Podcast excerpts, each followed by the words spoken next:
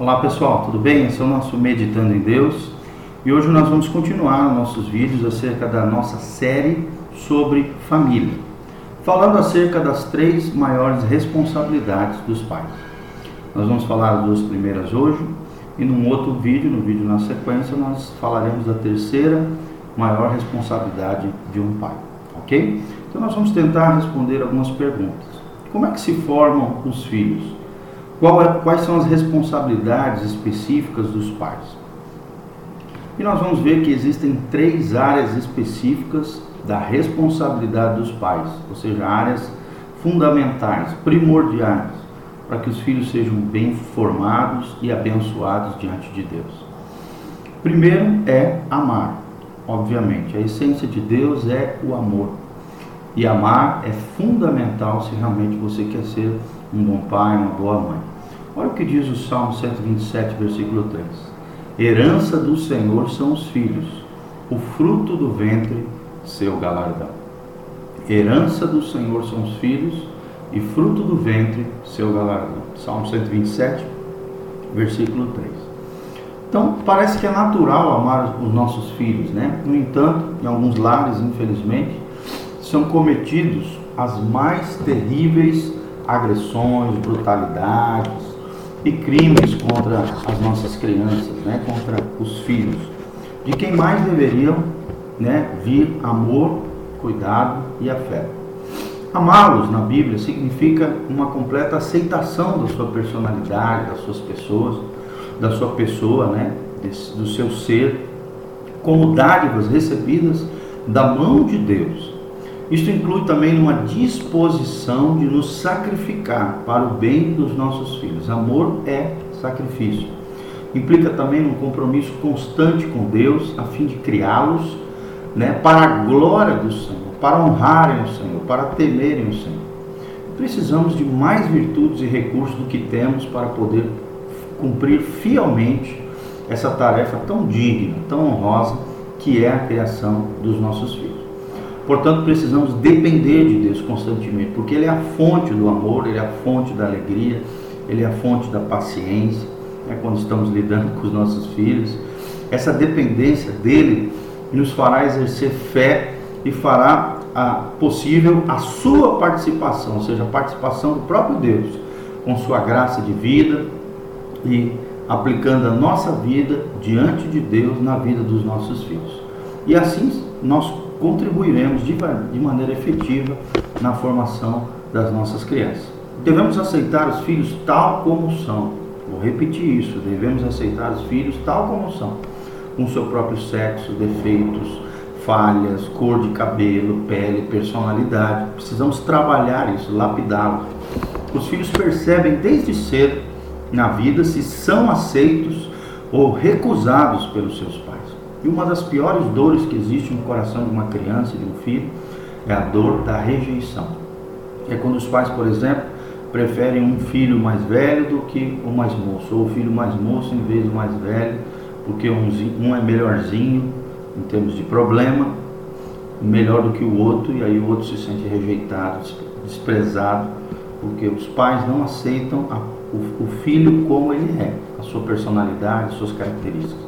Então é muito importante que a mãe tenha seu filho nos braços constantemente e que além disso tenha o costume de cantar, falar com ele, mesmo antes que possa entender completamente as suas palavras.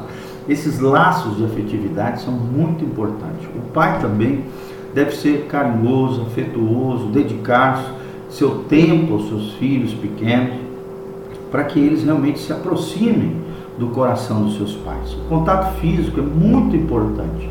É uma expressão muito significativa na vida dos filhos, muito importante de amor e de carinho, é dedicar tempo de qualidade às crianças. Os filhos também devem se sentir confortáveis e felizes no lar. O lar precisa ser um pedacinho do céu. E é dever dos pais prover um ambiente que conduza a sua adequada formação. Isso não significa luxo, ostentação, nem nada desse tipo, mas sim atenção esmero, diligência, carinho, afeto, amor e constância, ou seja, algo que seja contínuo, diário na vida deles. O segundo princípio, né, o segundo elemento primordial para nós formarmos bem os nossos filhos é a instrução, ou seja, o ensino. Olha o que diz Provérbios 22, 6. Ensina a criança no caminho em que deve andar, e ainda quando for mais velho, não se desviará dele. Ensina a criança no caminho que se deve andar, e ainda como, quando for mais velho, não se desviará dele. Provérbios 22, 6. Instruir significa isso: ensinar, doutrinar, capacitar, comunicar a vida de Deus, os ensinamentos de Deus, os princípios morais, éticos. Nós precisamos, esse é o nosso dever.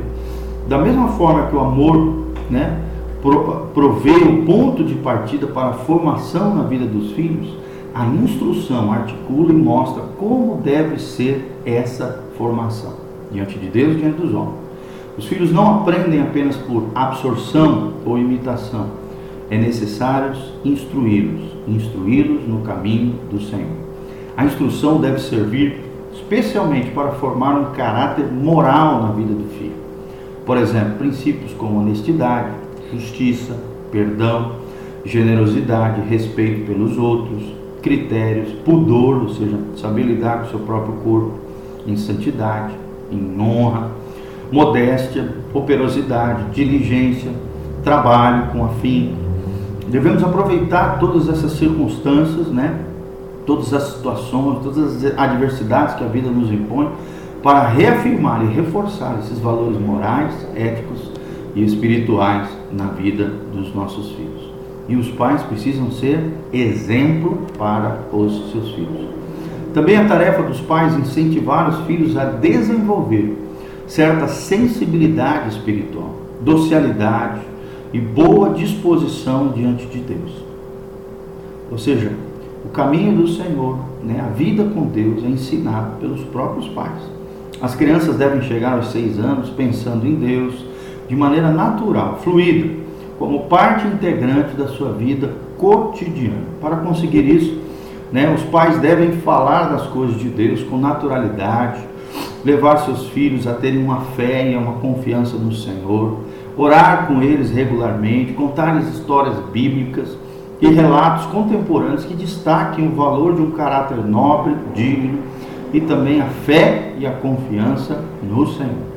Devemos tomar todas as individualidades, particularidades de cada filho como algo positivo e ajudá-lo em seu desenvolvimento, respeitando a sua própria personalidade. Respeite a personalidade do seu filho. É necessário isso para que ele cresça de maneira saudável, de maneira espiritual, de maneira madura, equilibrada, com segurança, com autoconfiança. Cada filho tem a sua própria modalidade e é dever dos pais descobri-la para poder encaminhá-lo de modo adequado para a vida. Ao instruir, os pais devem prestar bastante atenção àquelas áreas que são fundamentais da vida, como, por exemplo, realizar trabalhos, cumprir ordens, né? primeiro nas tarefas domésticas, ou seja, que cada filho tenha tarefas domésticas específicas, arrumar a cama, varrer o chão, fazer pequenas coisas diárias onde eles aprendam a realizar trabalhos e a cumprir ordens e aprendam o valor do trabalho, porque o trabalho dignifica o homem. Segundo, concentrar-se nos estudos, mostrar a eles a importância e o valor dos estudos e ajudá-los a se concentrar nos estudos e não usar esses, esses elementos hoje, celular, computador, videogame, televisão, tanta coisa hoje que distrai o jovem e que tira ele do foco dos estudos.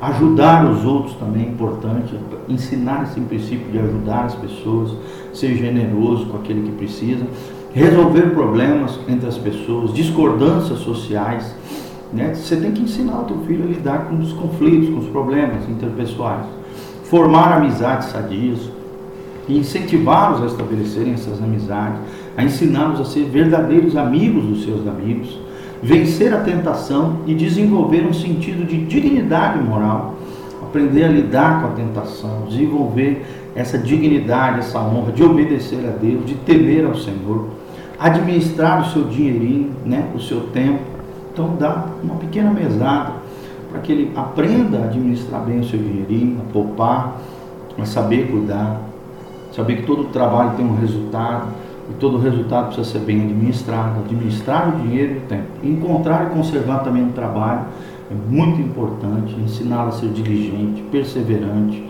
aplicado, né? A, a tudo aquilo que ele faz, fazer bem feito as coisas, desenvolver uma boa relação também com o sexo oposto, com a pessoa do outro sexo, honrar as mulheres, honrar os homens, né? Para que eles possam, quando chegarem na época de seus relacionamentos, tratar o outro com dignidade, saber lidar com o sexo oposto e descobrir também a sua missão, a sua vocação. Cabe aos pais ajudá-los a encaminhá-los para a vida, não de maneira é, legalista, obrigatória, sob pressão, mas sim de maneira natural, respeitando a individualidade dos seus filhos. É muito importante elogiar os filhos quando eles cumprem bem o seu trabalho ou alguma coisa que foi dada a eles, algum projeto, algum sonho.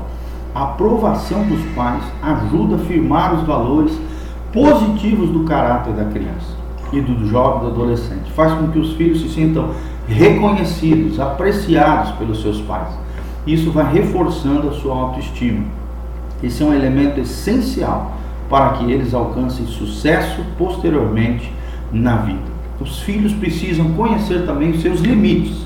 Filhos precisam de limites, limites da sua liberdade. Porque a vida é assim. Por isso é necessário estabelecer algumas regras necessárias para o bom funcionamento e ordem na casa. E essas devem ser poucas, mas razoáveis, compreensíveis, claras, objetivas.